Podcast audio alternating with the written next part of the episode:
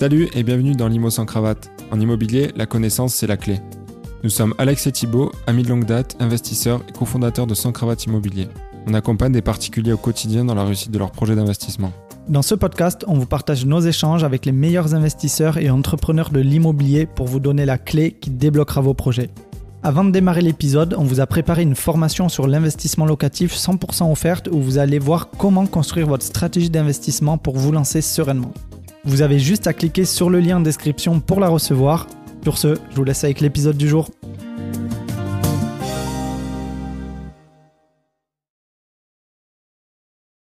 Parce qu'en fait, si tu veux, euh, toutes les infos qu'on a, c'est ce qu'on a bien voulu nous donner, mais en fait, on n'est pas dans les dossiers, on n'est pas dans tout ça. Et si tu veux, c'est une mécanique qui est tellement complexe que euh, moi, je pense qu'il faut simplement euh, indiquer aux gens qu'est-ce qu'ils peuvent faire à leur, à leur niveau et leur expliquer vraiment dans la simplicité bah, quelque part cette, cette, mécanique de taux et quelle est l'influence que ça a sur le marché, le fait que bah, euh, clairement, enfin moi si tu veux, ça fait, ça fait presque 10 ans que j'investis maintenant et j'ai remarqué qu'on était revenu euh, à la même situation euh, qu'en 2016-2017 où les biens immobiliers deviennent enfin négociables.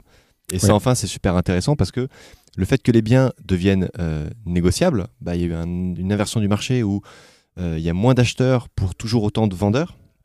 Alors même si aujourd'hui, en octobre 2023, ça se voit pas forcément quand tu vas sur le bon coin que euh, tu, tu peux pas forcément constater une baisse de prix. Ça euh, commence un petit peu en fonction des marchés. Voilà, ça commence en fonction des marchés, en fonction des villes, mais après il y a beaucoup de vendeurs qui sont encore dans l'attentisme. Qui retardent. Qui mmh. retardent, alors qu'en vrai, euh, ils baissent pas les prix, mais si tu y vas et que tu proposes vraiment des prix plus agressifs, bah, ils sont enclins à dire oui parce que ils rêvent que d'une seule chose, c'est que leur téléphone sonne pour est-ce que je peux venir voir votre bien? D'où l'intérêt d'aller sur le terrain encore une fois et de pas regarder uniquement le bon coin. Ah mais ça c'est ça c'est sûr. Hein. C'est sûr que la, grande différence entre l'investisseur qui aura du succès et, l'investisseur lambda, euh, c'est celui qui est capable de passer du bon coin au terrain quoi. C'est celui qui est capable justement de prendre son téléphone, d'appeler l'agent immobilier ou le vendeur si c'est une vente euh, sans agence et de dire bah voilà écoutez mardi 18h est-ce que vous êtes disponible? Euh, et, au final de se créer des opportunités parce que c'est en allant visiter, en négociant les biens qu'on peut aussi se créer des opportunités et réaliser de bons investissements. Exactement. Il faut que les gens se rendent bien compte d'une chose, c'est que euh, je lisais ça dans euh, Capital.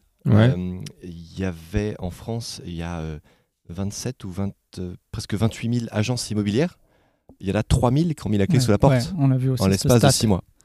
C'est juste impressionnant en fait. Donc aujourd'hui, si vous avez un agent immobilier, vous dites voilà, ce bien-là, il est à vendre 150 000 euros dans votre agence, euh, honnêtement, moi je le veux à 120 000. C'est lui qui va aller se battre pour la survie de son agence mm. à vous l'obtenir euh, à 120 000. Il vaut mieux qu'il touche des honoraires sur 120 000 que zéro ah oui, carrément. Et c'est ce que je, ce que je dis moi quand je quand je quand il y a une agence qui, euh, qui est en charge de la vente d'un bien.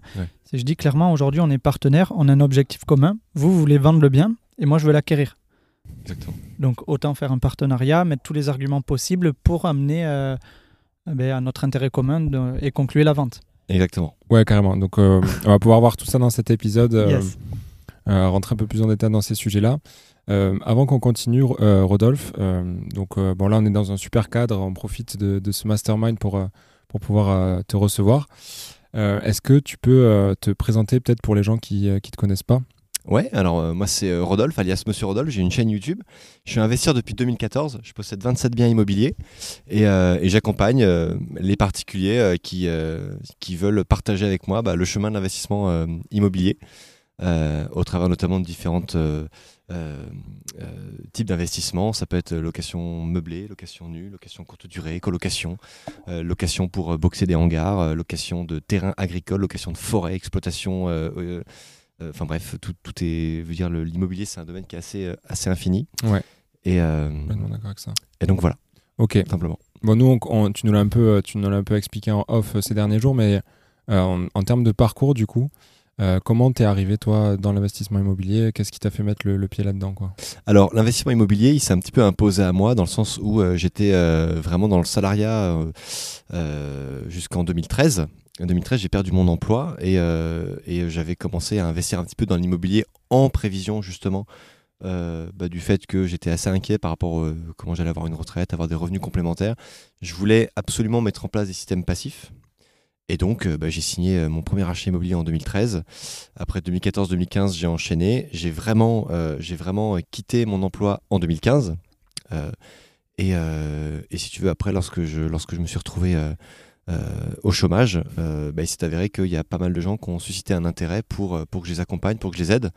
et en fait, bah, la chaîne YouTube est née comme ça. les premiers échanges avec, avec des, des personnes désireuses d'obtenir mes conseils est arrivé. En fait, j'ai simplement suivi les choses normales. J'ai rien voulu, en fait. J'ai jamais tellement voulu faire de la formation en ligne ou euh, devenir euh, youtubeur ou quoi. C'était vraiment pas euh, quelque chose de répondre à, une demande finalement. C'était vraiment répondre à une demande. Moi, si tu veux, au début, en fait, on, est un, on était un groupe de 10 copains sur un groupe WhatsApp. Et, et lorsque je roulais pour me rendre au travail ou sur la route pour aller visiter des clients dans le cadre de mon précédent travail de salarié où j'étais commercial dans la climatisation, eh bien, je faisais des vidéos, mais vraiment des vidéos toutes sales. Avec, je mettais mon téléphone portable à côté du levier de vitesse et puis je parlais. Et, et si tu veux, euh, donc je donnais des conseils, euh, je donnais des conseils pardon, à, Thomas, à François, à euh, Martin, enfin à des, amis à moi qui étaient sur le groupe. Et puis un jour, WhatsApp a, arrêté la diffusion de vidéos. Et c'est revenu après. C'est revenu que qu'en 2019, je crois. non, un petit peu avant, bref. Et, et en fait, à l'époque, j'avais un ami, Cédric, il avait une chaîne YouTube sur la guitare électrique. Il m'a dit, mais Rodolphe, si tu peux plus nous faire tes vidéos sur WhatsApp, mets-les directement sur YouTube. Et puis après, tu nous transfères le lien en privé sur, sur WhatsApp.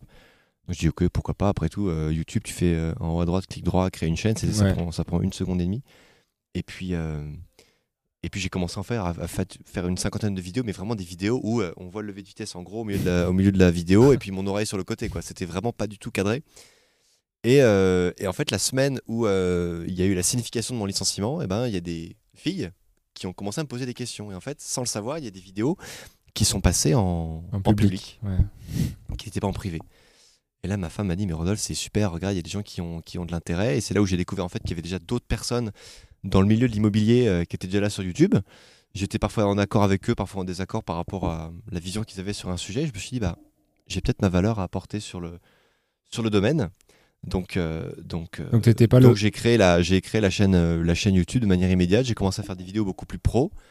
Et puis là, il y a une nouvelle aventure dans laquelle je ne savais pas vraiment quelle direction ça allait prendre ni quelle proportion. Mais, mais en gros, j'avais mon immobilier qui me rapportait quasiment 3000 euros par mois à l'époque, plus 2000 euros de chômage. Je me suis dit, bah écoute, j'ai pas de temps à perdre. Ouais, t'avais pas trop de risques en fait euh, sur, sur, ça. Je vais mettre tous les moyens en œuvre. À l'époque, avec ma femme, on n'avait pas d'enfant. Elle, elle avait un salaire. Enfin, si tu veux, on, on, n'a vraiment pas du tout manqué d'argent à ce moment-là. C'était vraiment le moment de prendre le risque. L'opportunité. Voilà, exactement. exactement.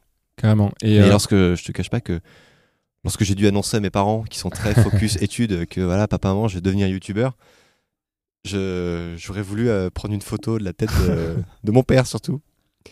Qui, euh, enfin voilà. Ouais, ils ont dû, euh, ils ont dû changer d'avis quand même depuis. Du coup, ouais, ouais, ça, il, a fallu. Ouais. En fait, quand ils se, quand ils se sont vus que les vidéos faisaient beaucoup de vues, qu'il y avait beaucoup de likes, beaucoup de commentaires, que j'avais réponse aux questions et qu'en fait ça suscitait un véritable intérêt et que eux en fait avaient aussi vécu euh, des, euh, bah, des péripéties avec un investissement qu'ils avaient fait 20 euh, ans auparavant dans un appartement acheté en région parisienne où le locataire est resté pendant 8 ans sans payer. Et quand il est parti à coup d'huissier il a laissé un champ de ruines. Si tu veux quand tu dis que tu veux faire de l'immobilier dans cette famille il va dire non surtout ça marche pas arrête tu vas vraiment tomber. Enfin j'étais vraiment parti sous les sous les sous les pires auspices. Et écoute malgré tout j'ai préféré écouter les conseils de ceux qui avaient vraiment eu des résultats flamboyants plutôt que mes parents pour lesquels bah, ça s'était plutôt euh, euh, tourné en écueil. Et, euh, et je pense que c'est en fait. Je pense que c'est un bon conseil de manière générale d'ailleurs d'écouter plutôt les gens qui ont eu les résultats que vous cherchez plutôt que. Ouais, c'est clair. après, ça peut être une grosse problématique parce qu'il y en a pas mal. mais pour qui l'entourage ça compte et ils écoutent leur entourage et finalement ils prennent pas forcément les bonnes décisions qui vont avec leur objectif et ça peut les freiner dans, dans leur parcours d'investisseur ou d'entrepreneuriat. exactement. Et tu vois, c'est pour ça que, enfin, dans les meilleures recommandations qu'on peut donner, c'est euh, forcément, ça fait un peu répéter ça parce que sur Internet, on entend ça euh, à toutes les heures de la journée, mais euh, vraiment, faites attention à qui vous fréquentez, avec qui vous passez le plus de temps.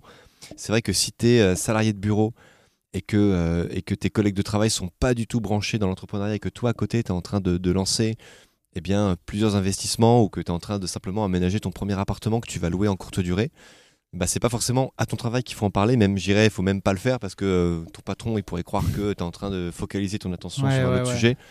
Euh, si dans ta famille il y a principalement des salariés, tu vas pas forcément avoir une bonne, euh, enfin des oreilles attentives qui vont vraiment te suivre. En revanche, si tu as un copain qui est artisan, qui est, je sais pas, qui est médecin, qui est infirmier, enfin qui a son compte et qui a vraiment un mindset d'entrepreneur, c'est à ces gens-là que tu peux en parler. À la rigueur, faut même pas perdre son temps à en parler aux autres. Faut vraiment. Ouais, ou même se mettre dans des groupes euh, Facebook euh, d'entrepreneuriat, d'immobilier, pour essayer de rencontrer des personnes qui ont la même vision et la même envie de, de, réussir dans, dans ce domaine-là. Tout à fait. Il faut, enfin, dès que vous avez des, des moi, je sais que deux fois par mois, j'organise des apéros avec tous mes, avec tous mes élèves et tout, partout en France. Et si tu veux, tu, tu, remets en fait sous un même toit toutes les personnes qui, eh bien, qui, qui partagent un, un but commun. Et souvent, ils te disent, bah voilà, nous, on est un peu seuls dans notre, dans notre, dans notre métier. Oui. On peut pas en parler même parfois à l'intérieur d'un couple. C'est mm. que le mari ou que la femme qui, qui, tient le projet et, euh, souvent le conjoint ne veut pas, euh, mm. ne veut même pas en entendre parler si tu veux. moi la chance que j'ai c'est que ma femme a toujours suivi dans tous mes projets immobiliers, mais elle s'y est jamais vraiment intéressée tu vois. Je sais même pas si elle connaît euh, l'adresse des biens. Je suis sûr qu'elle serait capable de, de traverser Avignon sans savoir exactement où est-ce qu'on a un immeuble. Donc donc si tu veux c'est mais voilà elle me fait confiance elle me dit voilà tu fais ça bien c'est ta partie euh, elle préfère gérer euh, les choses de son côté, tu vois, et, à la rigueur, c'est très bien comme ça. Ouais. Moi, il faut juste que quand on fasse un, prêt, elle signe euh, là, où, là, où je lui mets un post-it et c'est tout, quoi, tu vois. Ouais, vous avez trouvé votre, équilibre comme ça, quoi. Exactement, exactement. Et ouais, ouais, très bon conseil, ouais, de, même de, faire des événements et tout. Nous aussi, on en organise très régulièrement sur Toulouse, et, comme, et comme tu disais, ça revient tout le temps, en fait. Les gens nous disent, ça fait du bien de venir parler à des gens qui sont dans le même état d'esprit que moi, qui comprennent ce que je dis, en fait, tout simplement. Quoi. Donc, euh, Exactement. Un très bon conseil. Exactement. Et tu vois, par exemple, ce que l'on, euh, ce qu'on fait là, par exemple, le fait qu'on soit ici euh, dans un séminaire vraiment à taille restreinte, vraiment perdu dans la campagne, je sais même pas dans quel département on est. presque sans réseau. presque sans réseau, presque sans réseau, mais en fait, tu es uniquement entre entrepreneurs avec beaucoup de bienveillance, beaucoup de partage. Mm. Tout le monde a des parcours aussi extravagants que intéressants. Euh, et, c'est des moments qu'il faut bénir, vraiment. Euh, et, moi, je pense que, euh, que j'ai vécu pas mal de temps en Nouvelle-Calédonie et il n'y avait pas beaucoup d'événements de ce type-là, enfin, à part ceux que j'organisais moi. et en fait, venir ici dans un écosystème effectivement qui est, bienveillant, qui, qui, est vraiment axé développement et, entrepreneur, bah, c'est ça en fait. Il n'y a même pas besoin en fait d'avoir forcément un business en ligne. On peut bah juste entrepreneur immobilier, mettre en place des gens. Juste, ça fait du bien ça fait du bien de pouvoir parler euh, librement, ouvertement. D'optimisation fiscale, de savoir que, euh, que tu es sur les mêmes bords que tous les autres, que, euh, bah, que tu es, enfin, que es maître à bord. Enfin, je sais pas, c'est ouais, extrêmement vivifiant en fait. Que, que chacun a son lot de galère et que c'est normal aussi. Exactement. Et que, voilà, que c'est pas tout beau, tout rose comme on peut, comme on peut l'imaginer ou le voir. Exactement. Moi, il y, y, a un conseil aussi que, que je peux donner, tu vois, c'est si les gens ils veulent se lancer dans l'investissement immobilier et qu'ils veulent vraiment y consacrer du temps, il faudrait à la rigueur que, euh, qu'ils essaient, dans la mesure du possible, bien sûr, de modifier leur contrat de travail actuel et de passer peut-être qu'à 80% du temps, donc avoir un jour dans la semaine où ils ne font que ça. Et si euh, c'est de l'immobilier ou autre chose, ça peut être un business en ligne, j'en sais rien, qu'ils aillent dans un lieu de coworking où ils vont fréquenter que des jeunes entrepreneurs ou des jeunes ou des moins jeunes. Je veux dire, tu peux avoir des gens qui ont, plus de 60 ans et des, gens qui ont moins de 20 ans. Donc, euh, tu as une diversité qui est absolument incroyable. Et lorsque tu prends ton café lorsque tu fais ta petite pause, bah, tu discutes avec, euh, avec, euh, avec des comptables, avec des freelances, avec euh, des gens qui essaient de, de, monter différents business de tous bords. Et là, en fait, tu es avec des gens qui sont pas du tout dans ton domaine d'activité, mais vous êtes animés du, du... La même énergie, de la même foi entrepreneuriale, en fait, de la même énergie. Il peut y avoir des synergies à créer et même des, des, opportunités avec des associations possibles sur ben justement un bien immobilier ou autre. Exactement. moi, lorsque j'ai, moi, lorsque j'ai commencé à, justement à me, à me, libérer un petit peu de, de, tout ça, de tout le travail salarial.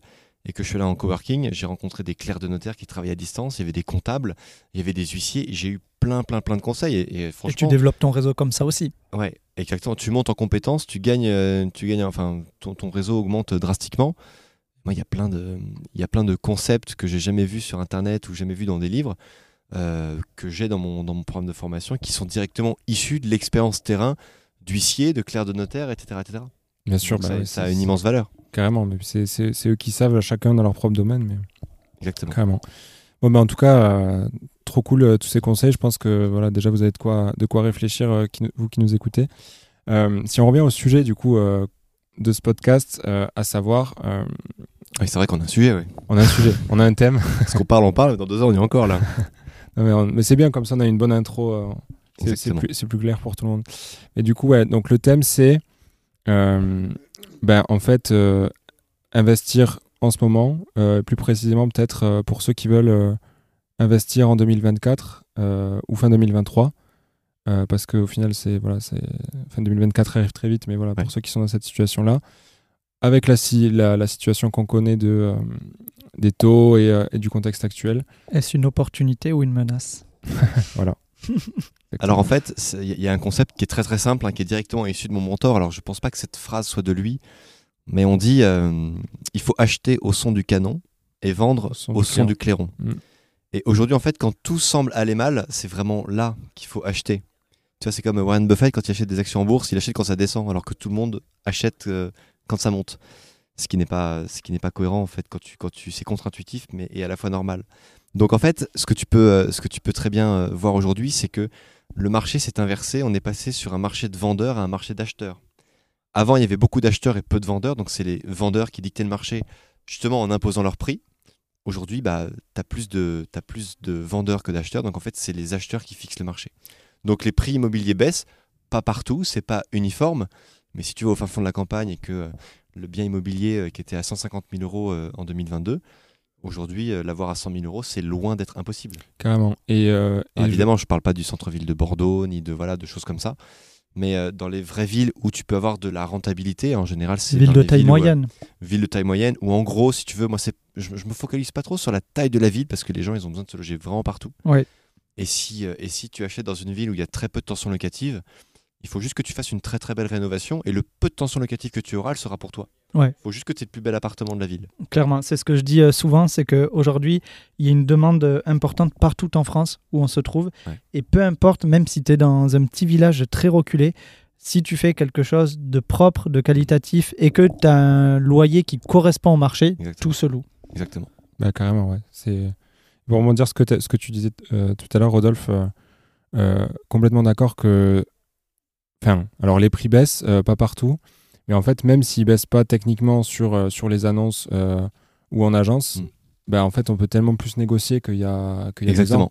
que, que, le prix final est vraiment réduit. Quoi, parce que ça aussi après, moi, si tu veux, j'ai pas changé ma méthode. Déjà, pour, pour terminer, euh, ce que je te disais, c'est qu'il faut. moi, si tu veux, j'essaie je, j'essaie de, de, chercher les villes qui pratiquent des. Enfin, où les prix moyens sont en général à 2500 euros du mètre carré. Mm. c'est compliqué d'avoir une rentabilité qui permet un autofinancement avec, euh, avec des taux euh, haussiers. Ouais.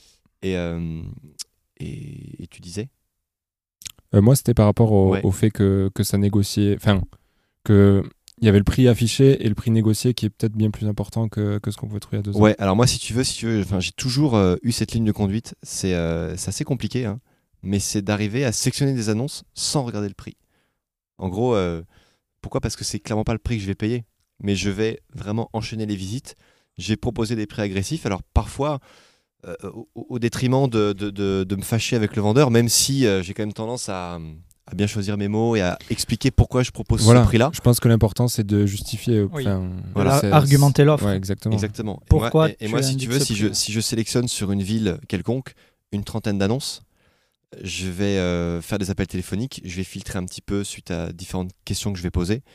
ça va peut-être se terminer par une vingtaine de rendez-vous sur place sur les 20 rendez-vous, il n'y a que 10 biens qui vont vraiment m'intéresser. Donc je vais faire des propositions de prix sur 10 biens.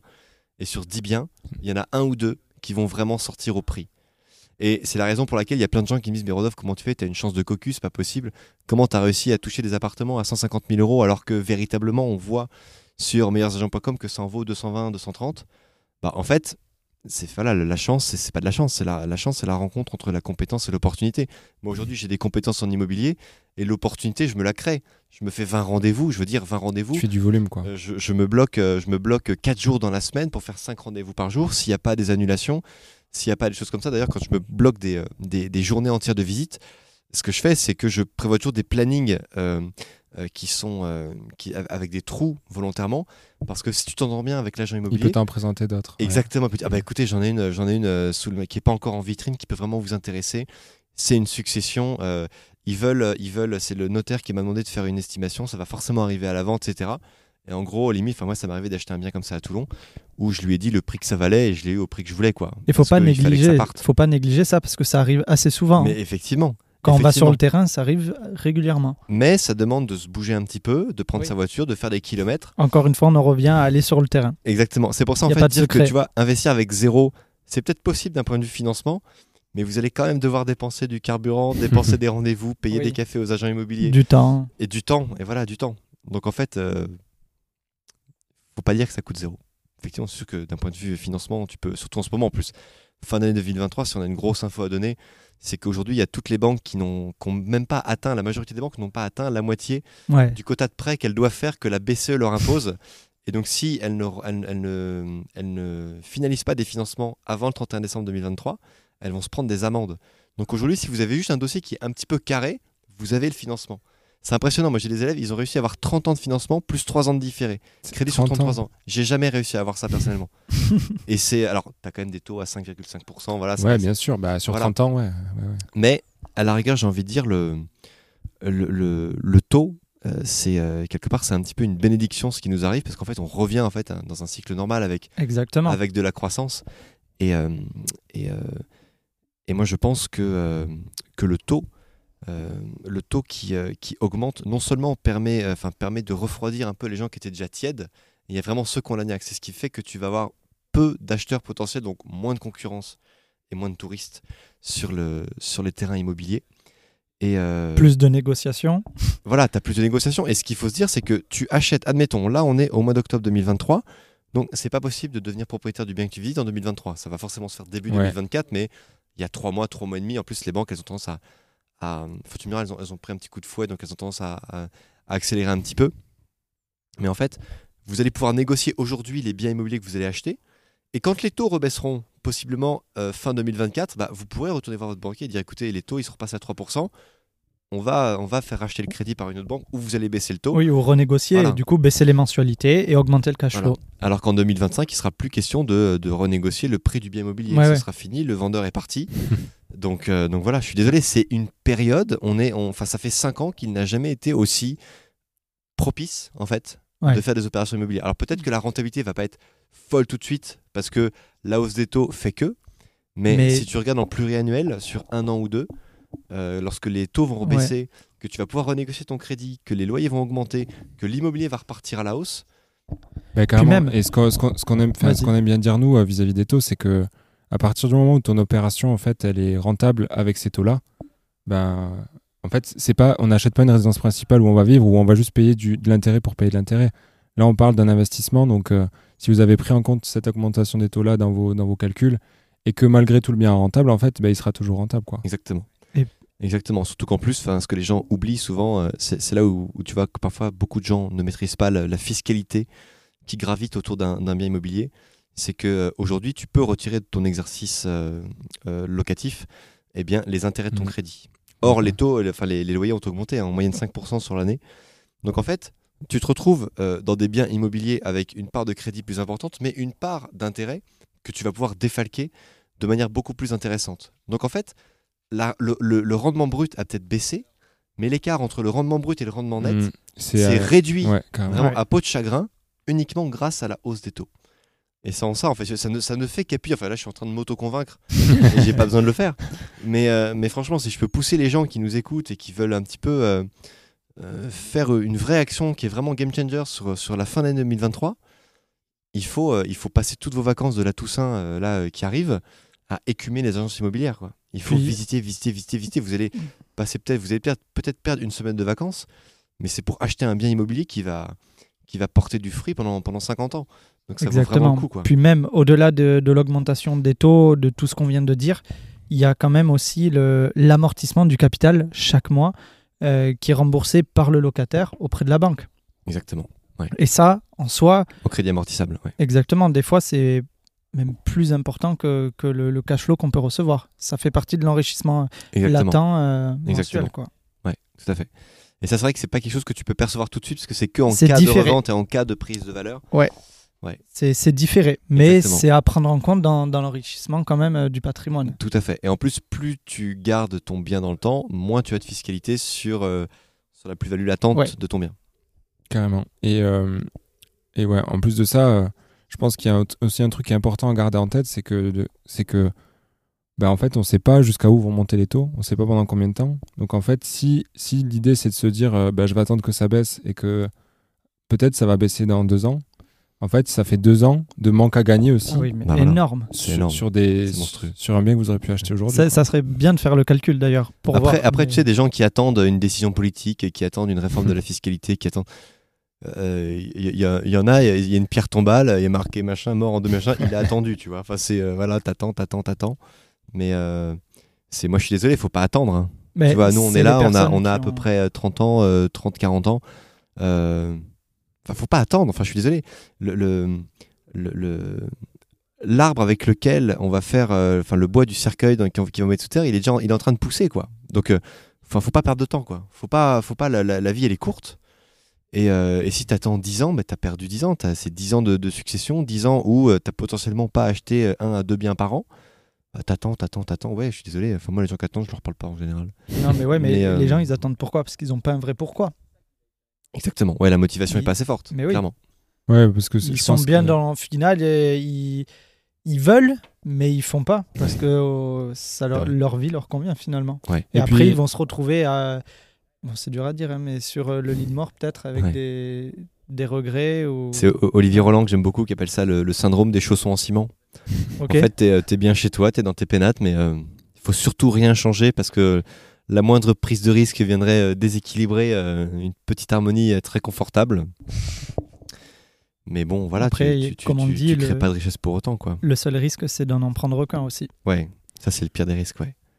Moi, si, moi ce que, ce que j'adore avec l'immobilier, c'est que euh, tu vois, quand tu es, es, salarié, je sais pas, tu t'es payé 3000 euros net par mois, tu as un salaire confortable, ton patron, il paye quasiment 5500 euros pour que toi, tu aies 3000 euros. Il y a des cotisations URSAF, des machins, enfin, il cotise pour ta retraite. Effectivement, tu auras une retraite à 67 ans, 70, 75, je pense, ça, ça dépend à quelle, date tu pars. Oui, ça dépend quel âge tu as aujourd'hui parce que on n'est pas, même pas sûr que ça arrive. Ouais, c'est clair, exactement. Et, euh, et, ce qui se passe, c'est que, euh, c'est que ta retraite, elle s'arrêtera le jour où tu mourras en fait tes enfants n'hériteront pas de ta retraite. Ta retraite, le jour où tu mets. Euh, euh, le jour où tu es sous terre, euh, c'est terminé, c'est terminé, tu vois. C'est terminé. C'est terminé et terminé. Lapsus. Sympa. Non, mais c'est alors que, alors que lorsque tu as un bien immobilier, bah, non seulement bah, tu auras fini de le payer largement avant ta retraite, il portera du fruit, il aura pris de la valeur, et quand tu mourras, c'est tes enfants qui en hériteront. Donc si tu veux, tu n'auras pas. et tu n'auras même pas eu besoin de cotiser tous les mois pour le payer parce qu'il aura été autofinancé. Enfin, tu vois, c'est pour ça que moi, aujourd'hui, dans mon activité d'entrepreneur, je, je cotise absolument pas euh, à rien du tout parce que je sais très bien faire de l'immobilier et je préfère, tu vois, là on est devant un château du 19e siècle, bah, il était là bien devant, enfin bien debout avant qu'on soit né. Et je pense que euh, il est toujours sera encore bien debout lorsque euh, mes arrière arrière petits enfants auront eux-mêmes des petits enfants quoi. Donc donc si tu veux voilà, vous achetez de la pierre, vous achetez un morceau d'histoire, vous achetez quelque chose qui est éternel. Et euh, voilà, mais vous achetez du tangible, tu vois, c'est cette table en plastique euh, qui, qui, pas terrible. Euh, voilà, c'est pas. ça va pas tenir, ça, tu vois. Non, carrément. Puis je pense qu'il y a un truc aussi, c'est que. Enfin, je pense que après, ça appartient à chacun de, de, savoir pourquoi. Ben, encore une fois, le pourquoi vous voulez le faire, mais de prendre du recul sur si ça fait plusieurs années déjà que vous pensez investir dans l'immobilier ou, ou, autre projet, et que en fait, il y a toujours une excuse différente qui, qui que vous vous dites pour ne pas le faire, c'est que c'est qu'il y a probablement une remise en question à faire parce que là, aujourd'hui, c'est les taux. Euh, avant, c'était peut-être euh, les prix qui étaient trop hauts. Là, c'est les taux. Après, ça va être euh, la fiscalité qui est changeante. C'est ça. Il y aura l'encadrement des loyers, les travaux qui vont augmenter. C'est ça. ou qui ont augmenté d'ailleurs. il y a toujours des excuses. Exactement. Exactement. Il y a plein de choses qu'ils peuvent faire, mais effectivement, on, on, en revient au pourquoi en fait. Pourquoi est-ce que les gens veulent le faire? Est-ce qu'ils veulent le faire pour avoir plus d'argent, pour arrêter de, compter, arrêter de regarder le prix des aliments lorsqu'ils font leurs courses, euh, pouvoir aider leurs parents à, pouvoir avoir peut-être une plus belle maison de retraite, avoir une personne qui va euh, les aider en permanence chez eux. Quitter leur job. Voilà, quitter leur job, euh, simplement, pas forcément pour, pour être un retraité de la vie ou être entier, mais c'est pas une, forcément une, une, un terme que j'apprécie parce que je pense qu'en fait, une fois que tu, que tu aimes ce que tu fais, tu dois être capable de le faire jusqu'à 100 ans. Quoi. Exactement. Donc, euh, mais, si mais si ce que tu aimes faire n'est pas du tout rémunérateur, comme je sais pas faire de la peinture ou quoi, que tu veux peindre pour ton plaisir, ok, c'est très bien, mais euh, si ça paye pas, il faut quand même un revenu qui, qui paye les factures. Quoi. Après, tout ce qu'on vient de dire euh, sur le, les excuses, en soi, c'est la réalité. Les taux, ils augmentent.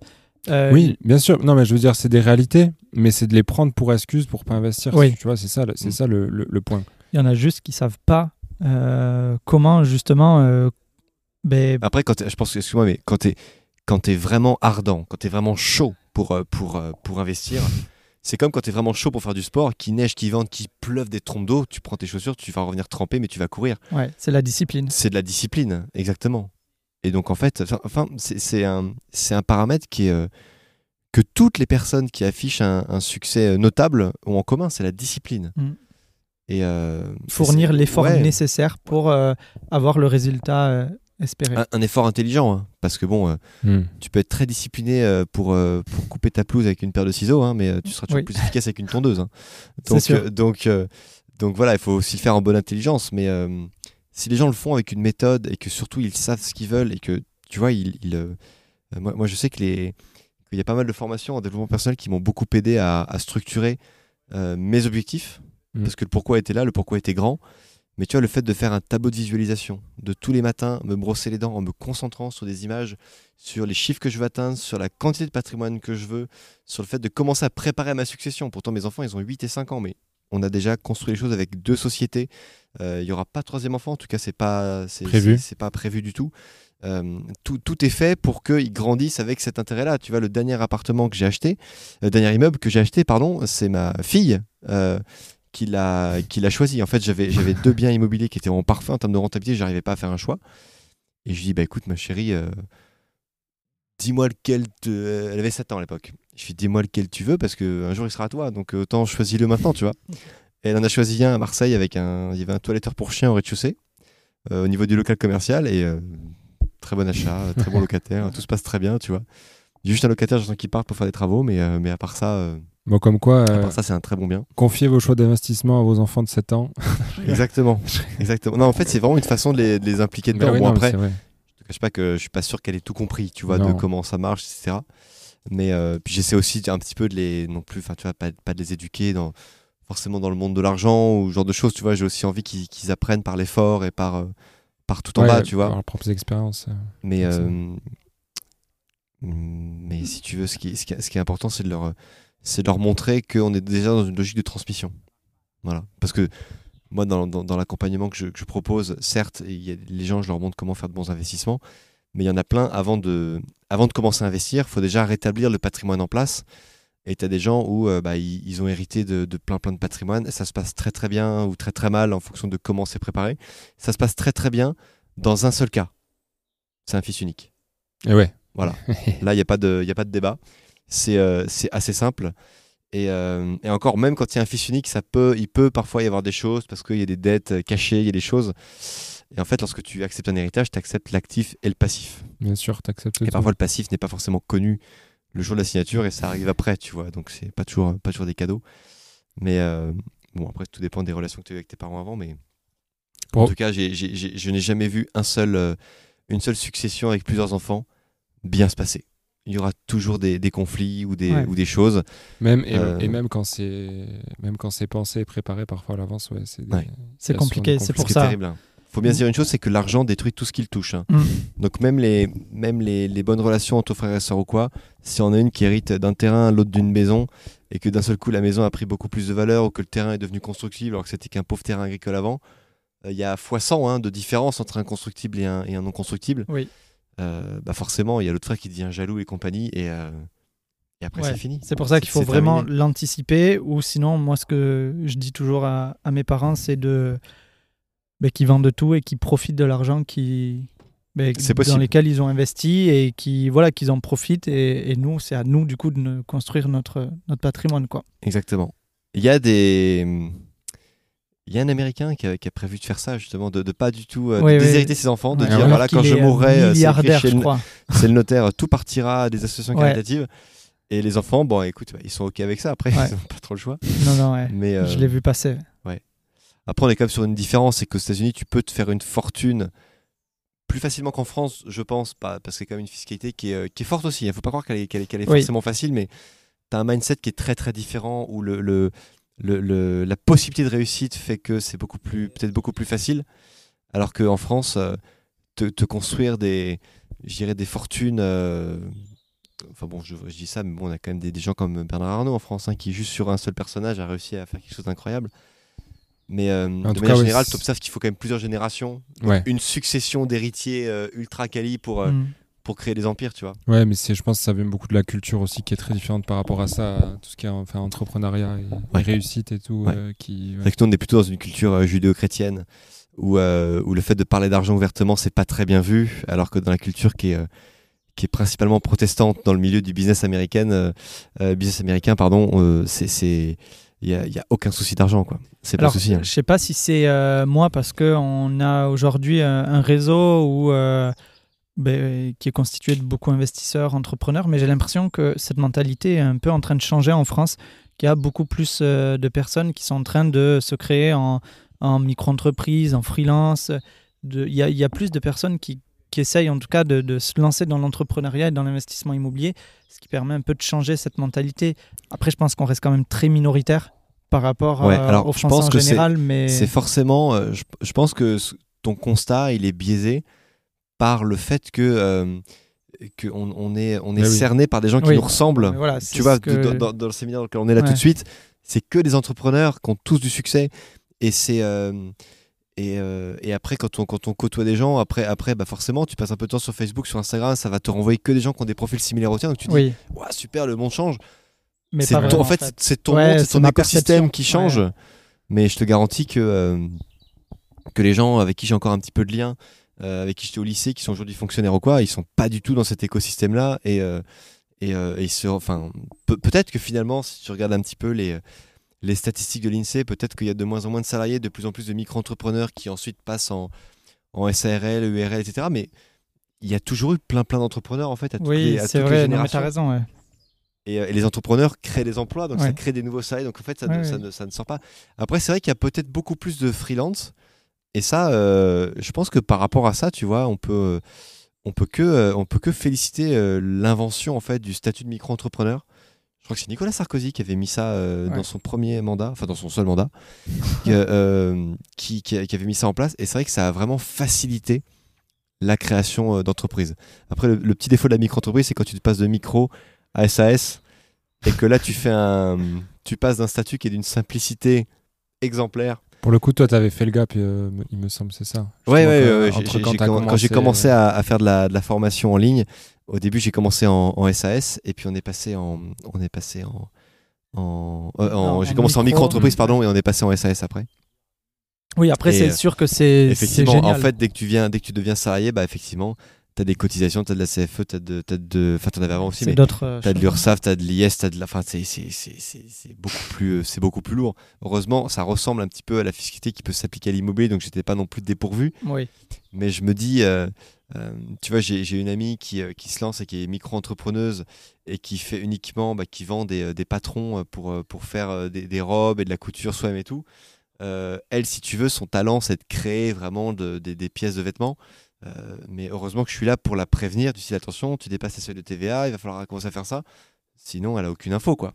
Donc, euh, donc euh, ouais, ça devient le, le, gap est un peu, un peu, un peu compliqué, quoi. Mais bon. Rapidement, les amis, avant de reprendre l'épisode, on essaie de partager un maximum de valeur avec ce podcast et comme vous le savez, il est 100% gratuit. Si ce podcast vous a été utile, aidez-nous à le faire grandir pour qu'il puisse aussi aider un maximum de personnes. Et la meilleure façon pour le faire, c'est de vous abonner au podcast, de laisser un avis et de le partager autour de vous. Ça prend quelques secondes et c'est super important pour son développement. Merci à vous, je vous laisse pour la suite de l'épisode. Ouais, j'aimerais recentrer un peu sur, euh, sur l'immobilier et euh, parler de l'apport aujourd'hui, euh, la place qu'a l'apport dans, dans, un projet immobilier au vu du contexte. c'est vrai que enfin nous, nous, avec Thibaut, on dit souvent que ben, aujourd'hui, ça a du sens de mettre un peu d'apport, en tout cas d'apporter les frais de notaire au vu de, des taux euh, actuels. Euh, en 2019-2020, euh, c'était différent parce qu'on pouvait emprunter vraiment pour très peu. Et ben, aujourd'hui, voilà, qu'est-ce que toi t'en penses de, de l'apport dans les projets ouais, Qu'est-ce que t'en penses Et surtout, qu'est-ce que tu vois concrètement sur le terrain, vu que tu as quand même, enfin, quand même beaucoup de monde. donc, ouais, qu'est-ce que tu vois en fait concrètement sur le terrain? Alors, moi, ce que, je, ce que je vois, c'est que tu as beaucoup de gens en fait qui n'ont pas la, possibilité de mettre de l'apport en fait. Tu vois, je veux dire, ça c'est une tu, fais un, tu, fais un, tu, fais un, achat à 200 000 euros, tu as 16 000 euros de frais de notaire à sortir. Bien sûr. Tu as une écrasante majorité de, de personnes qui voudraient faire l'immobilier qui n'ont pas 16 000 euros de côté. Donc, euh, dans ces cas-là, bah, tu es obligé de contourner. Donc, soit tu fais un acte en main et t'empruntes la totalité. En tout cas, ce qui est sûr, c'est que le banquier peut vous imposer d'apporter les frais de notaire s'il sait que vous avez les capitaux oui. Ouais, s'il a accès un peu à l'épargne. Alors que si, vous allez, si vous allez là, je sais pas, au Crédit Agricole et que vous lui dites pas que chez Boursorama ou chez Bank Pop, vous avez euh, de l'apport, bah, il va pas vous les demander puisqu'il sait pas que vous avez ça. Voilà. À la rigueur, ça peut être bien de lui montrer que vous avez un petit peu d'argent, que tous les mois, il y a votre salaire qui tombe, que vous en mettez un petit peu de côté. Allez, montrez-lui qu'il y a, il y a 3-4 000 euros. Euh, voilà, ça, ça peut être sain, tu vois, de, montrer qu'il y a une somme d'argent euh, rondelette, même si c'est pas énorme. Mais ça peut quand même ça, peut quand même euh, lui éviter de, demander à ce que vous mettiez de l'apport. Après, euh, tout dépend si tu veux faire un investissement qui va, euh, qui va rapporter de l'argent plus par la plus-value qu'il va générer hmm. ou par le, par, par, le, par le rendement uniquement locatif. Yes. moi, si tu veux, la, la, la situation que j'ai maintenant, c'est que lorsque je veux me diversifier et acheter des biens soit rentables, si on est dans du purement rentable, je mets zéro apport vraiment zéro apport. Je respecte vraiment juste l'autofinancement avec une rentabilité brute de minimum 10%. Donc l'autofinancement, tu l'as avec 7, 7,5% en général. Oui. Il faut un petit peu plus. On est plus sur du 8%, 8,2% avec la hausse des taux. Mais il faut qu'il y ait toujours un petit cash flow. Il faut toujours qu'en fait, dans le calcul du banquier, l'investissement enfin, le, pour lequel il va me prêter de l'argent va augmenter eh bien, euh, mon, euh, mon, comment dire, mon, euh, mon, reste à vivre. Ouais. Donc ça, c'est vraiment une notion. Ça va améliorer ta, ta, situation. Enfin, après l'investissement, ta situation sera améliorée. Exactement. En revanche, si j'achète un bien immobilier dans le but de faire une plus-value à moyen terme, à 5-8 ans par exemple, là, dans ces cas-là, c'est judicieux de mettre de l'apport parce que si j'ai par exemple, je ne sais pas moi, dans un appartement qui vaut 100 000 euros, j'ai 30 000 euros d'apport à mettre, Aujourd'hui, je ne trouve pas de profil financier suffisamment fiable pour m'apporter autant de rentabilité avec la bourse pour mes 30 000 euros que de les mettre en apport sur, euh, sur mon bien immobilier. Donc, euh, donc voilà, en fait, je vais venir apporter les frais de notaire, voire même deux à trois fois les frais de notaire, si c'est un bien qui présente un potentiel de prise de valeur euh, substantiel. mais je sais que c'est un bien immobilier qui va être refait, qui va être, qui va être très bien, qui va être loué, exploité. Euh, qui va être toujours autofinancé. Oui. Euh, et, pour lequel, le jour où le locataire eh bien, euh, quitte le logement et, et, que moi je vais, je vais faire passer une décoratrice qui va faire un petit peu, qui va le homestager, on va faire passer un photographe, on va le mettre en vente. Et, et je, vais, je vais le vendre avec ma, avec ma plus-value derrière. Yes, donc... Et je récupère, je récupère ma mise.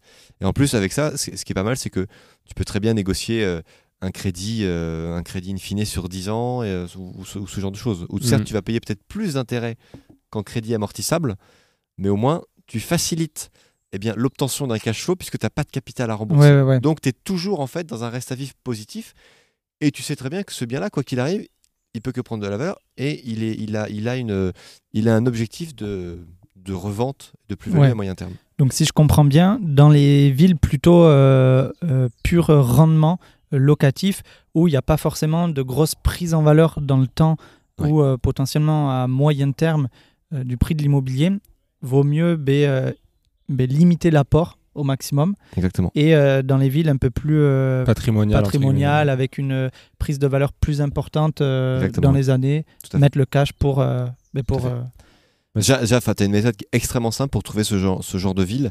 Vous allez sur, alors je crois que le, je crois que le site s'appelle Projet SNCF. Euh. Et en fait, tu vois euh, directement euh, partout où il est prévu que des gares TGV qui vont relier Paris ou Lyon ou Marseille, bref, une grande ville, à une ville moyenne qui est, qui est, actuellement complètement perdue et pour lequel tu peux acheter des, des biens immobiliers à 1500 du, du mètre carré.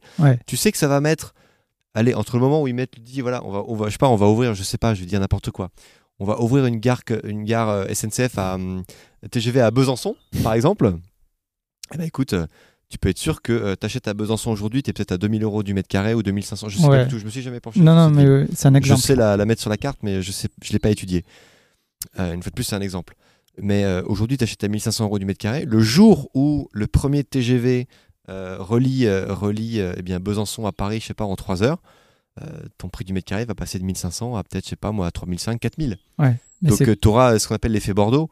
Bordeaux a explosé le, jour où, euh, le jour où le TGV euh, est arrivé là-bas. Ouais, mais c'est comme dans les grandes métropoles, en fonction des quartiers, quand il y a une arrivée de tram ou de métro qui, euh, qui va se créer, ben, le prix de l'immobilier augmente. Exactement. Et ça, vous pouvez vous renseigner sur les sites de l'urbanisme de votre ville, des mairies, où sont, les, où sont les, les, lignes de tram qui vont, qui vont être faites où sont, La SNCF aussi, c'est un, bon, c'est un bon tips. Bah, la SNCF, c'est extraordinaire.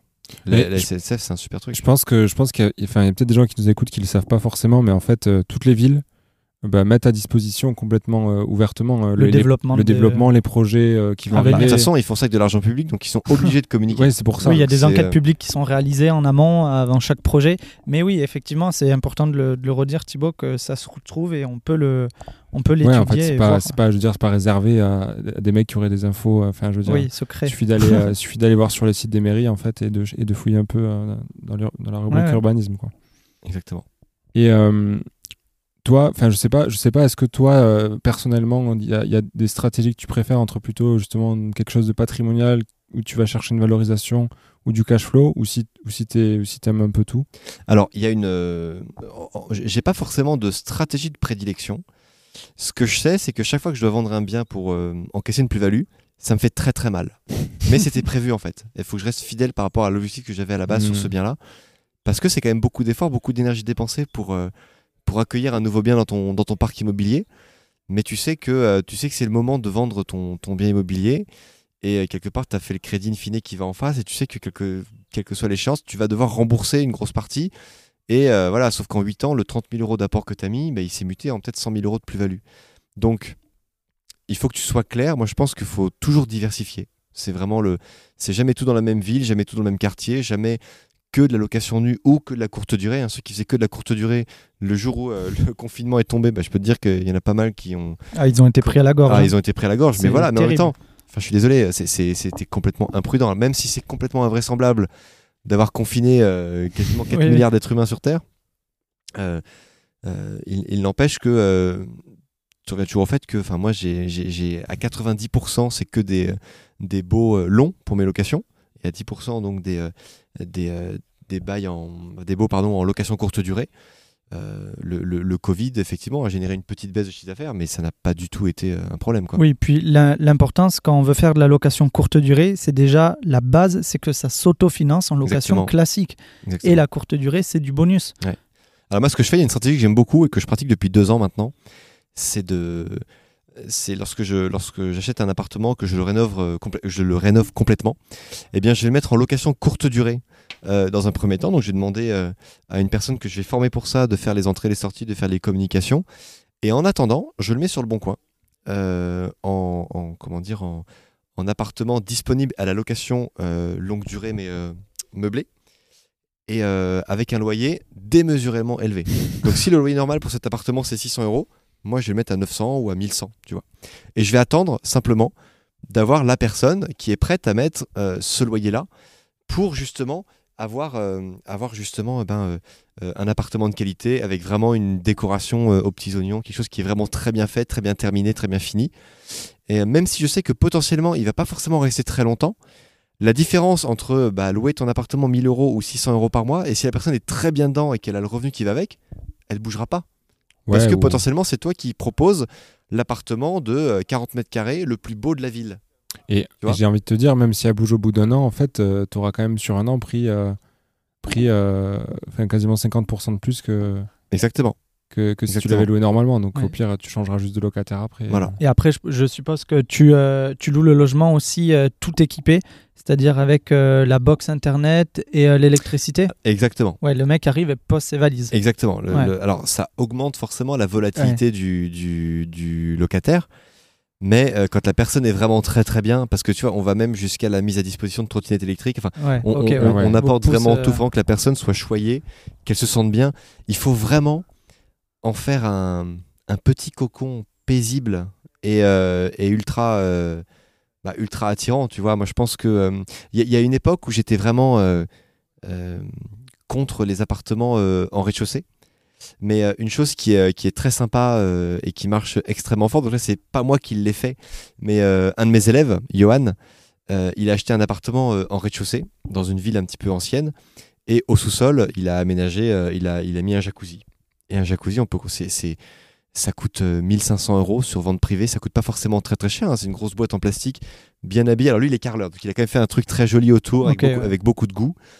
Et, euh, et en fait, son, son, studio, donc il, y a, il doit y avoir 20 mètres carrés à l'étage et 20 mètres carrés en dessous, de un petit peu de, de spa, un petit peu en, mode love room qui loue.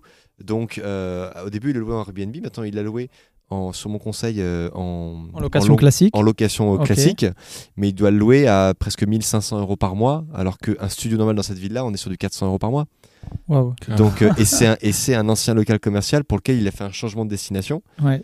Euh, mais voilà, il, a, il, a, il, a, créé quelque chose de d'unique. C'est quelque chose qu'on se disait beaucoup de faire, euh, par exemple, enfin les, les, logements style Love Room, euh, typiquement cet exemple-là. Si demain il y a une, un imprévu ou, ou bref la location courte durée ne fonctionne plus, comment je le reloue en location classique? Il faut enlever le spa pour euh, refaire un logement, tu vois. bah là, en l'occurrence, il est loué en location classique. Mais oui, voilà, c'est ce que tu dis. C'est pour ça que c'est possible. C'est étonnant. Après, honnêtement, ce qui est bien, c'est que autant tous les logements ne peuvent pas se louer en location courte durée, mais tout ce qui est location courte durée peuvent se louer en location permanente. Ouais. Parce que c'est ce que de plus abouti en termes de finition, en termes d'équipement. Ah oui, oui, ça, à, part, à, part, les trucs très atypiques, parce que du coup, Love Room, pour moi, ça fait quand même partie des biens un peu plus atypiques. Et d'ailleurs, on a fait un épisode avec. Euh, Anthony et Alexandre. Anthony Alexandre, ouais, tout à fait du creux euh, sur ce sujet-là, où il y a toute une vague maintenant ouais, de, de, gens qui font de la location courte durée. Alors c'est c'est voilà, c'est quand même très niché, hein. ouais. mais sur des appartements tellement poussés dans leur thème mhm. qu'ils ne peuvent être exploités qu'en courte durée. Donc par contre là, euh, effectivement, c'est des trucs euh, quand même plus, risqués, mais, mais bon, qui vont rapporter du gros cash flow. Et là, effectivement, quand c'est je pense que là, quand c'est encore tout ce qui est euh, jacuzzi, etc., euh, je pense que c'est encore louable normalement. Mais là, quand, quand ton appartement, c'est la jungle avec un toit végétal, avec euh, des trucs, là. Après, ça s'y prête bien parce que sur l'exemple de, de la personne que tu as accompagnée, c'était un... Ben, il y avait un rez-de-chaussée avec le spa et au-dessus, il y avait un autre espace de vie. Donc, c'était quand même, si tu as un studio de 20 mètres carrés avec une balnéo dans la même pièce, bon, c'est un peu moyen. Je pense pas que ça fasse le même effet. Tout à fait. Et toi, aujourd'hui, est-ce que, euh, est-ce qu'avec les conditions actuelles, euh, tu trouves ça toujours facile euh, de, de, trouver des projets à cash flow ou, ou pas? Alors écoute, il y en a toujours eu, il y en a toujours eu autant qu'avant sur le Bon Coin. La, la grande, la grande joie d'aujourd'hui, c'est que ces biens-là deviennent enfin négociables. C'est tout. Donc en fait, il faut, faut juste pas attendre en fait. Faut juste pas attendre il faut que les gens qui en veulent vraiment euh, se disent bah voilà, est-ce que je peux poser un RTT, je sais pas moi, jeudi prochain, euh, prendre des rendez-vous et puis euh, et puis enchaîner les visites quoi. Ok. Et en fait, faut bien faut bien comprendre une chose, c'est que les gens parfois ils, ils savent pas tellement par quel bout le prendre, mais faut juste commencer en fait par par une prise de rendez-vous, visiter un bien dans lequel toi tu pourrais vivre de manière temporaire. Tu n'achètes pas ta résidence principale. Une fois de plus, c'est une notion importante. Et, euh, Malgré ce que peuvent dire certains et puis après, si ça se passe bien, bah, tu, fais ton, tu fais ton calcul, tu prends le calculateur, tu fais tes chiffres, tu comprends l'environnement, et puis après, bah, basta, tu proposes, une, tu proposes un prix plus ou moins agressif. Hein. c'est vraiment à l'achat que tu gagnes ton opération. Bien sûr, toujours. Euh, donc, euh, et pas hésiter, vraiment pas hésiter à, à proposer des prix, à proposer des prix qui sont qui sont 20-30% en dessous de ce, que, de ce qui est affiché. Hein. En fait, il faut proposer un prix qui est cohérent avec, avec l'opération et avec nos objectifs. Exactement. C'est surtout ça. En fait, si, tu veux, les, gens pensent que, euh, en, fait, le, sur le bon coin, le, montant qui est affiché, c'est le prix que le bien coûte. Vous, vous l'acheter au prix qu'il vaut. Et la différence entre ce que ça coûte et ce que ça vaut, ce que ça vaut, c'est ce que quelqu'un est capable de mettre financièrement dans un bien pour pouvoir l'acquérir. Si tu, ton bien, euh, tu le mets à 150 000 euros parce que tu penses qu'il vaut 150 000 euros, en fait, t'en sais absolument rien. Pour l'instant, tu crois qu'il coûte. Tu le vends à ce prix-là, donc ça coûte tant de l'acheter. Mais si euh, tu fais un an et tu as zéro visite et qu'au bout d'un certain temps, bah, tu as quelques, quelques, quelques propositions à 125, 130 et compagnie, bon, bah, c'est que globalement, ton bien, il vaut ce prix-là. Et euh, voilà, enfin, moi, j'ai pas gardé, j'ai pas, j'ai pas euh, oublié mes vieilles méthodes. Hein. Quand je me mets en mode recherche immobilière, je vais sur le bon coin, je, je sélectionne la ville et je prends les dernières pages et je vais chercher toutes les vieilles annonces, tous les biens qui sont pas partis, qui sont encore à la vente et qui sont. Euh, voilà, c'est ce que j'appelle le vendeur fatigué, le vendeur qui en a marre et qui ah, veut vendre Et aussi euh, ben, connaître un peu le contexte de la vente. Si c'est une succession, parce que c'est la négociation va être différente. Alors ça, honnêtement, la succession, tu le vois. Oui. Sur les photos, tu le vois. c'est vrai. Je ne veux pas dire, mais quand tu vois la, vieille déco, parfois tu as même encore le lit médicalisé, tu as le déambulateur, tu vois que c'est une vieille personne qui est décédée. Tu dis là, Ça sent, le, ça sent la succession. Mais combien ils sont dans la succession? Parce que s'il est. plus ils sont nombreux, mieux c'est. Exactement. Ouais. Parce que tu négocies euh, mais souvent, 10 000 euros, s'ils sont 10, ça fait 1000 euros de... en moins par personne. quoi. S'ils vendent le bien immobilier, alors que sur la photo, tu as encore les équipements, c'est vraiment, c'est très très souvent, c'est très fréquent d'avoir encore les équipements euh, médicalisés, c'est qu'ils sont vraiment pressés de vendre parce qu'ils se servent de la vente de ce bien-là pour payer, les, droits. de succession. Mm. Et ils ont 6 mois pour payer les droits à date du décès de, de comment dire, du défunt. Et une vente, ça prend trois mois, minimum, minimum, euh, quand tout va bien. Et, euh, et euh, trois mois, bah, il faut, faut, que le, faut que le notaire fasse les papiers. Il y a tout, il y a tout, un, tout un petit écosystème à, mettre en place. Et vu que c'est pas un appartement pour lequel ils ont sué pour, pour l'obtenir, mm. et que souvent, bah, s'ils sont 3-4 héritiers, 100 000 euros, tu proposes, ça fait 25 000 chacun. Que ça fasse 25 000 chacun ou 20 000, ils veulent que ça aille vite. Ouais, ils veulent s'en débarrasser. Donc, donc, parce que 20 000 chacun ou 25 000 chacun, c'est un gap de 20 000 euros au total. C'est 80 000 ou 100 000 euros. Et euh, bah, toi, 20 000 euros d'économie, ça te permet de passer de, euh, de 8% brut à peut-être 11%. Quoi. Ouais, mais carrément, c'est énorme. Il y a de plus en plus d'agents immobiliers, même de vendeurs aujourd'hui, qui euh, demandent une, un accord de principe pour justement B, aller plus loin et en plus Aujourd'hui, je trouve que ça y fait énormément d'avoir euh, une simulation. Alors, c'est rien, ça ne veut pas dire que la banque va nous financer, mais rien que d'avoir juste ce papier pour la négociation en disant Moi, j'ai vu la banque, c'est OK, il n'y a pas de souci. parce que c'est vrai que c'est un peu l'inquiétude des, euh, Dans le contexte aujourd'hui, c'est énorme, la, puissance que ça peut avoir. Alors, moi, j'ai un, un, très bon banquier. Euh, et lorsque je. Lorsque je lorsque j'ai besoin d'avoir justement un, un accord de principe. À, par exemple, il va me faire voilà, j'ai besoin, le bien il vaut 250 000 euros. Il me fait un accord de principe à 250 000 euros et il m'en fait un à 240, à 230, à 220. Il me sort une ah dizaine de pages. Et comme ça, lorsque je suis en négociation et que le bien est à vendre 250 000 euros, j'ai écouté, voilà, moi je, je, je, suis, je suis, honnêtement, j'ai un tel niveau de fiabilité avec ce banquier qu'aujourd'hui je mets même plus la condition suspensive parce que je sais que j'aurai le crédit. Et donc, euh, je dis voilà, votre bien il est à 250 000 euros. Sauf que, euh, sauf que voilà, vous n'avez pas eu beaucoup de visites, il y a beaucoup de travaux à faire. Souvent, je, je double, je triple le montant des travaux pour justement faire comprendre aux gens que c'est ce que ça vaut quand il est en bon état. Donc, il faut rajouter 30 ou 40 000 pour qu'il soit en bon état. Et j'ai écouté, voilà, moi, je peux vous proposer 180 000 euros. De toute façon, regardez, j'ai une proposition de la banque à 180 000 euros pour me, pour me financer, donc je ne pourrais pas aller au-delà. Et en fait, quand tu commences à montrer ce genre de document, c'est comme montrer le chèque. c'est comme montrer chèque. Il, commence à apercevoir les, les 180 000 Exactement. Sur le là, il voit, il voit ça. et, euh, et, là, ce que tu fais, euh, alors pour le coup, c'était vraiment une proposition à 180 000 euros que j'avais fait euh, pour le, pour le dernier bien en date. C'était février dernier. Et, et, pour verrouiller la vente, tu dis pour vous prouver que je suis vraiment sérieux, tu sors ton chéquier et tu fais un chèque de 20% de la somme à l'ordre de ton notaire. Et ce chèque-là ne sera jamais encaissé parce que les, chèques, les notaires n'encaissent, enfin, ils, prennent que les virements. Oui, ils peuvent pas. Donc c'est un chèque qui sera, qui sera déchiré. Le seul but, c'est que le vendeur signe votre lettre d'achat. Il verrouille la vente et là, il se dit Waouh, j'ai un chèque. Quand tu vas à 36 000 euros écrit sur le montant, c'est à l'ordre de votre notaire. Donc, euh, il finira c'est un chèque qui finira à la poubelle. Vous, êtes, vous pouvez même le faire si vous n'avez pas, si vous pas les fonds sur votre compte, en fait. Oui, oui. Et, euh, et, puis, et, là, et là, clairement, bah voilà, vous, vous, vous, pliez la vente. Et dans un contexte actuel, avec des, des agents immobiliers qui. Euh, alors, je sais que là, je ne cache pas, vous risquez d'avoir euh, sous votre podcast euh, des gens qui vont dire oui, machin, c'est des méthodes ultra violentes et compagnie. Je, fais, je, suis, je suis d'accord, mais après, les gens, ils peuvent aussi refuser l'offre et prendre plus de temps pour le vendre. Oui, tu vois ce que je veux dire carrément. C'est, il faut, qu'il y ait une cohérence en fait dans, dans la négociation. Il faut que ça soit amené de façon correcte et sérieuse. Exactement. Mais après, encore une fois, enfin pour moi, le, le...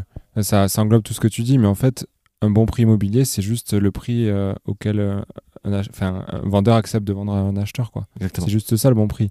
Donc après, euh, effectivement, c'est, une question de, de, comment dire, de, de négo, mais je veux dire, c'est, mm. c'est le vendeur qui a la décision quand même au final. Euh, toi aujourd'hui sur euh, alors je sais pas si tu vas avoir cette cette donnée mais les personnes que, que tu accompagnes elles négocient à peu près combien généralement aujourd'hui sur sur leur acquisition? Alors, euh, déjà, dans celles que j'accompagne, je leur donne vraiment toutes les méthodes de négociation possibles. Tu peux pas, tu peux pas toutes les mettre en place. Sinon, euh, le vendeur, il se pend. Il faut s'adapter au contexte et à la situation. Exactement, exactement. Il y a des méthodes à, qui sont beaucoup plus hard que ce que j'ai pu dire. Qui, voilà. Mais tu, tu peux. Euh, tu, tu, en fait, tu as des gens qui ont un caractère facile pour négocier et d'autres, ça va les gêner. Donc, tu as beau leur l'expliquer toutes les méthodes, leur faire des jeux de rôle, leur expliquer, etc euh, ils vont avoir du mal. Ils vont proposer, ils vont juste demander et à votre avis, à combien au Hmm. minimum il pourrait partir? Et là, bah, écoutez, il a 200 000, il peut peut-être partir à 195. Tu veux dire, Ils ont déjà gagné, ils ont déjà gagné 5 000 euros juste avec une petite phrase.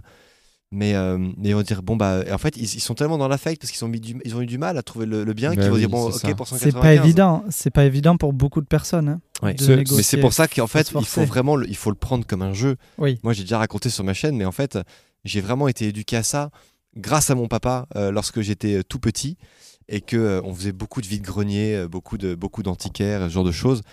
Et, et lorsqu'il y avait un, un bibelot à aller négocier, il y avait marqué, je sais pas, il valait 100 francs. C'était les francs à l'époque. hein. Euh, ça, ça valait 100 francs. Et il m'a dit, tiens, je te donne un billet de 50 francs, va acheter, va acheter l'objet. Et en fait, et en fait euh, il m'envoyait dire le truc, ah voilà, et moi j'avais mon petit discours de petit Rodolphe bien rodé, ah c'est pour maman, je vais faire un cadeau, j'ai que 50 francs, c'était les billets bleus avec euh, Saint-Exupéry dessus. Ouais, ouais. Et, euh, et le mec il dit, ah bah tiens mon petit, parce que en fait les gens dès qu'ils voient l'argent, ils pètent les plombs. c'est, non mais vraiment, hein. c'est, c'est, euh, si on Mais avait la possibilité d'avoir des valises de billets pour négocier des biens, mais ce serait un Mm. carnage. Puis après, un gros conseil aussi pour la négociation, tu le disais un peu tout à l'heure, mais c'est de pas avoir d'émotionnel, pas avoir d'affect et d'être vraiment rationnel. Exactement.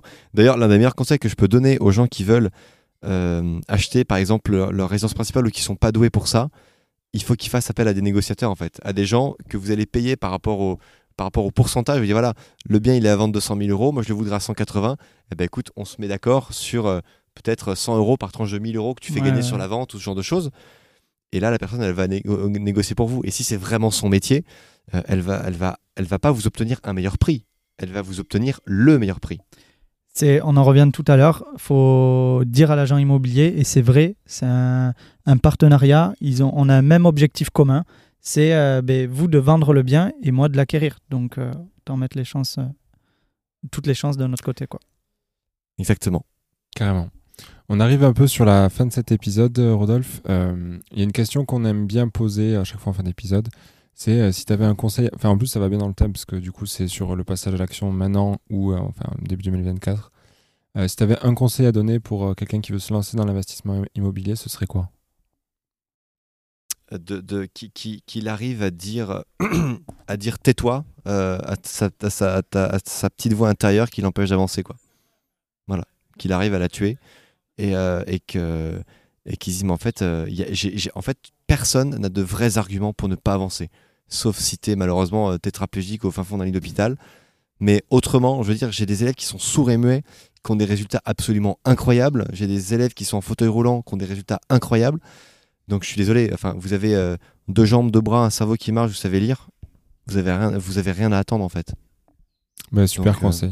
Super voilà. conseil. Je pense que ça saura motiver euh, la plupart Yes. des gens. Euh, si on veut te retrouver, retrouver ce que, ce que fait ton, tra- ton travail, ce que tu fais, ouais, On peut avec te- toi. Alors moi c'est principalement euh, alors par mail avec grande joie euh, contact arobase monsieurrodolphe.fr en toutes lettres. Et après il y a ma chaîne YouTube Monsieur Rodolphe les investisseurs intelligents où euh, On mettra le lien dans la description Ouais. du podcast. où je publie euh, tous les jeudis à 16h avec des, un sujet différent. Je réponds à toutes les questions qu'on me pose. Et, euh, et j'ai pas de podcast, donc je ne peux pas orienter les gens euh, sur mon podcast. Ouais, YouTube, c'est très bien déjà. Ouais, c'est pas mal. C'est pas mal, effectivement. Ça, ça permet de- d'aider plein de gens et c'est un super média de diffusion.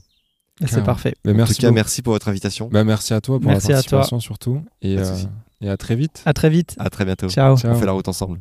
Ciao. J'espère que cet épisode vous a plu. Avant de vous laisser un dernier rappel, si vous voulez vous lancer dans l'immobilier et que vous savez pas par où commencer, je vous invite à télécharger notre formation offerte. Pour la recevoir, c'est très simple. Vous avez juste à cliquer sur le lien en description. C'est totalement gratuit. On compte sur toi. Ciao